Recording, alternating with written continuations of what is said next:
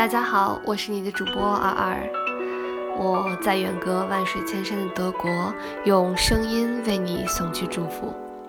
今天朗诵一首我一直都很喜欢的木心的《从前慢》，欢迎你们喜欢。《从前慢》，作者木心。记得早先少年时，大家诚诚恳恳，说一句是一句。清早上火车站，长街黑暗无行人，卖豆浆的小店冒着热气。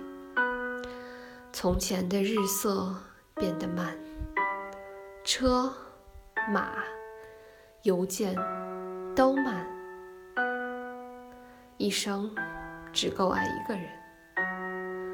从前的锁也好看，钥匙精美有样子。你锁了，人家就懂了。